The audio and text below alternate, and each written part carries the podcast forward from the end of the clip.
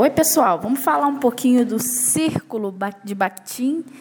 É, Bakhtin foi um intelectual da década de 20 né, que construiu é, uma, um conjunto, de, é, teve uma grande influência sobre intelectuais russos também. Então, ele fundou o chamado Círculo de Bakhtin né, o, o Círculo Medvedev, Círculo Voloshnov, enfim, uma coletiva de pensadores que tinham que, que lutavam pela autonomia intelectual a despeito do momento que eles estavam vivendo, na década de 20, na Rússia, onde existia uma ditadura, né, que é a de Né? Então, você teve a Revolução Russa, está, é, Lenin no poder, enfim, né? E de, o Bakhtin ficou cinco anos é, preso, né? Foi exilado durante cinco anos nos gulags e retornou depois na Rússia e fundou, né? É, esse pensamento bakhtiniano. O fato é que é, desde é, esse pensamento foi um pouco esquecido, né? E a partir de, da década de 90 do século 20, houve uma verdadeira reabilitação desses pesquisadores, principalmente Voloshnov e Medvedev, né? Que eles são os alunos e seguidores de Bakhtin. Eles foram os intelectuais com uma renomada e produtiva carreira acadêmica. Né? Depois é, da morte de Bakhtin, na década de 30, né? eles reiteraram, utilizaram aí uma série de ideias do Bakhtin né? e trabalharam com a questão do círculo bakhtiniano. Então, esse círculo bakhtiniano é uma tradição, é uma discussão que eles chamam de Krug, né? que tinha a principal forma de vida intelectual da Rússia. É, o autor, é, ele esses teóricos, né, eles trazem uma vida intelectual que vem desde o século XIX, desde 1830, né, que no período pós-revolução de 1917, é, você vai ver uma abertura ah, intelectual, mas uma depois uma perseguição por parte do regime que estava se construindo, né, até o próprio Bakhtin foi preso, é, enfim, né. É, seria esse círculo, essa expressão do círculo de Bakhtin, é uma, é uma invenção meio que tardia, um relato, né? que você vai ter, por exemplo, com estudiosos Medvedev, Loshinov, que vão falar um pouquinho sobre a, a vida e até a obra do Bakhtin. Tá? Então, é, mas o que, que, pregava essa, essa ideia, é, esse pensamento bakhtiniano, que é muito importante, né? essa descoberta do pensamento bakhtiniano? É, Bakhtin ele foi muito importante é, do pensamento ocidental. É um debate muito interessante, porque ele vai tratar da questão da linguagem, né, que a gente estuda, vai classificar os gêneros literários e é, questionar vários cânones da, da parte da linguística. Tá? Então, você vai ter é, uma geração de, de, intelectuais que vão pensar um pouquinho sobre a, a classificação de gênero, enfim. Né? Então, a, e também a análise dialógica do, do, do discurso. Né? Bakhtin ele tem uma influência muito forte com o pensamento marxista. Ele escreveu um livro, Marxista, filosofia da, Marxismo, Filosofia da Linguagem, né? ciência da linguagem. Né? A primeira tradução brasileira foi em 1977, para vocês terem uma ideia. Tá? É, e foi feita uma série de traduções, de ideias do Bakhtin, né? É, trouxe para a parte da literatura, né? A gente vai observar que ele está ele tá muito posicionado na parte da, da literatura, da classificação de gêneros, mas o Bakhtin tem uma influência muito grande é, na parte da linguística né, onde ele trata que a linguística não é só uma ciência.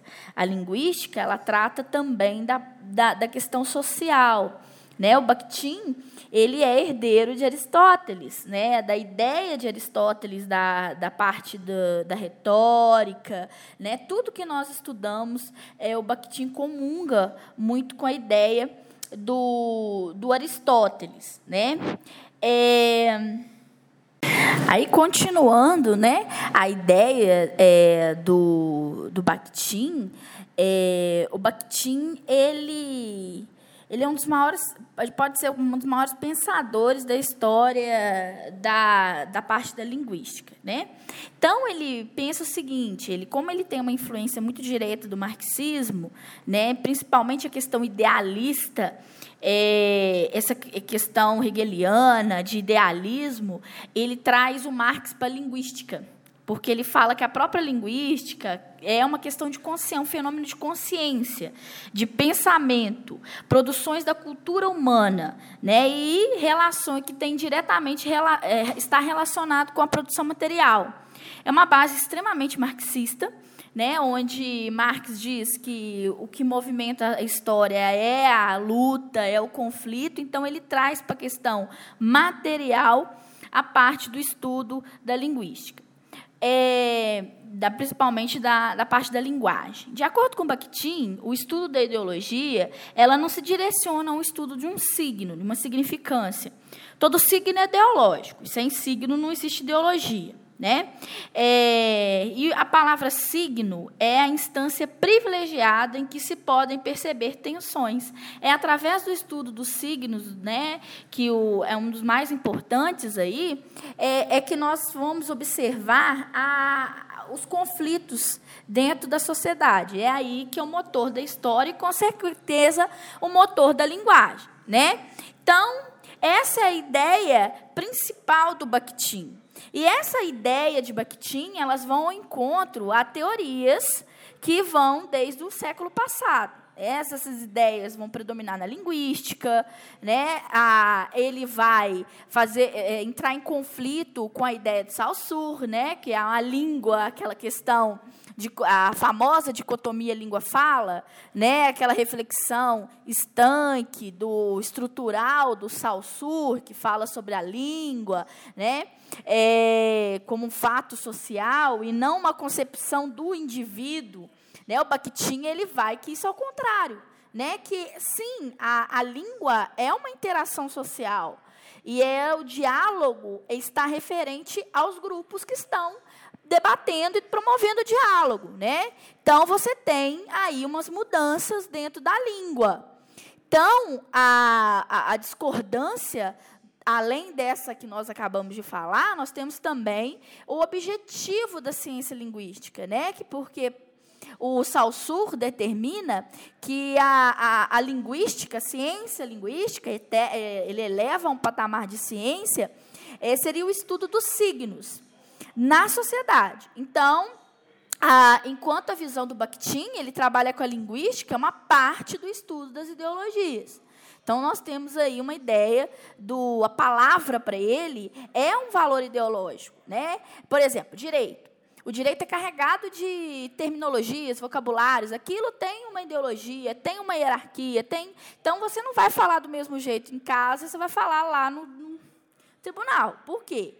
Existe uma carga ideológica aí que está presente. É? Então, esse é o estudo. É, a reflexão que o Bakhtin faz, né, é que a nossa a consciência, além de ser linguística, ela é social também. E ele chega a concluir que a consciência é uma ficção, pois só existiria sob uma forma de matéria, o discurso interno, ou seja, aquilo que a gente exterioriza né, que, a gente, que a gente tem, nós exteriorizamos. Então, é mais do que um sistema linguístico normativo a linguagem. Ela tem uma interação verbal entre aquele que fala e aquele que é destinado à palavra. Entendeu? Então, é, e dentro do discurso jurídico, nós temos uma representatividade, um território de aplica, aplicabilidade desses conceitos bakhtinianos, ok? Então, a partir daí que a gente vai fazer o nosso estudo dirigido, tá bom? Então, um grande abraço e até a nossa aula.